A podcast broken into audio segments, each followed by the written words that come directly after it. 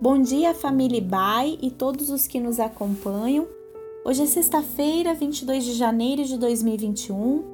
Aqui quem fala é a Roberta e este é o devocional da Igreja Batista Avenida dos Estados, em Curitiba, Paraná.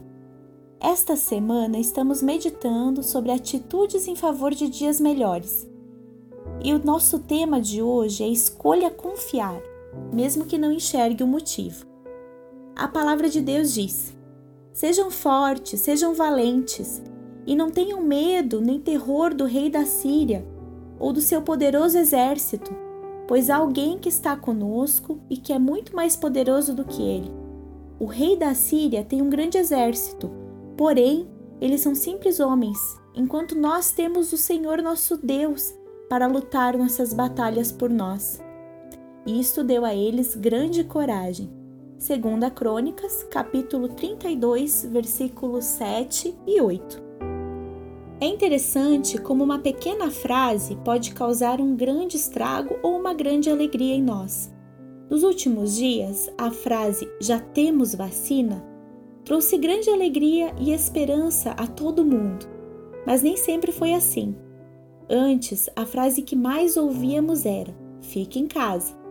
E esta frase tirava nosso ânimo e alegria, porque não conseguíamos enxergar uma saída a curto e médio prazo. Motivar pessoas quando elas se sentem ameaçadas, considerando a derrota como certa, é uma das tarefas mais difíceis na vida de um líder. A Síria representava o império que mais crescia naquele tempo. Sua força econômica, política e militar era inquestionável sua dominação se estendia dia após dia.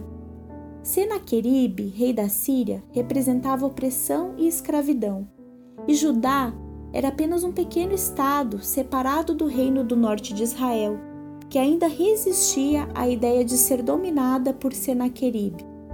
Cercado pelo exército assírio, Ezequias, rei de Judá, manda seus oficiais consultarem o profeta Isaías, que lhes diz: levem ao rei Ezequias esta mensagem do Senhor.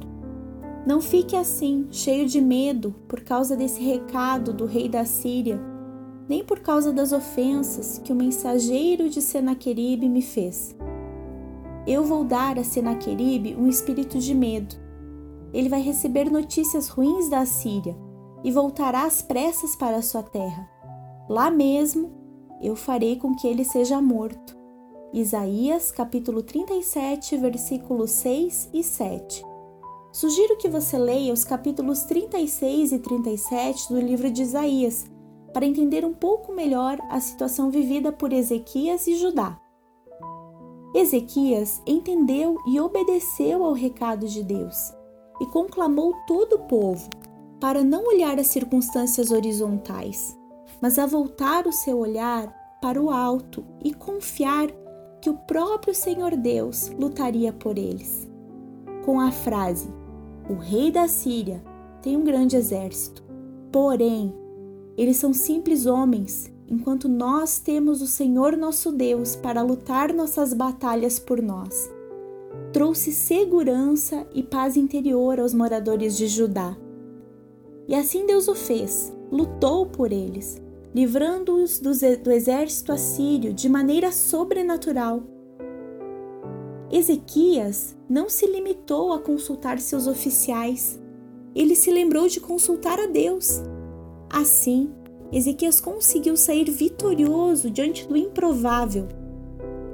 O fato de elevarmos nossos olhos ao alto não significa que encontraremos uma fórmula mágica e imediata que nos privará das desilusões e sofrimentos da vida. As promessas de Deus foram ressignificadas e cumpridas em Jesus.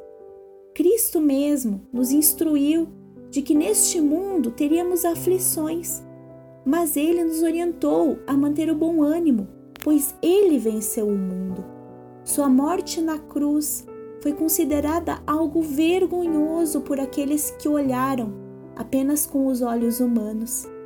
As circunstâncias horizontais trouxeram desânimo, até mesmo para os seus discípulos mais próximos. Mas, três dias depois, estes mesmos discípulos puderam ver Cristo ressurreto dentre os mortos. Com uma simples frase, Jesus trouxe paz e esperança ao coração dos discípulos. Paz seja com vocês. João capítulo 20, versículo 21. Eles viram com os próprios olhos a manifestação do poder do alto na vida de seu mestre. A morte foi ressignificada em Cristo e aquilo que seria o fim tornou-se o início de uma nova vida e esperança. Nestes tempos pandêmicos, quando a morte nos assombra e parece caminhar ao nosso lado, potências mundiais nos assustam e a economia nos preocupa, saber que Deus nos ama e que na entrega amorosa de Jesus a morte foi vencida nos traz a confiança necessária para que possamos lembrar aos nossos medos, angústias e decepções a frase que traz paz e esperança ao nosso coração. E eu estarei com vocês todos os dias até a consumação dos séculos. Que o Senhor Jesus seja sempre o motivo da nossa esperança.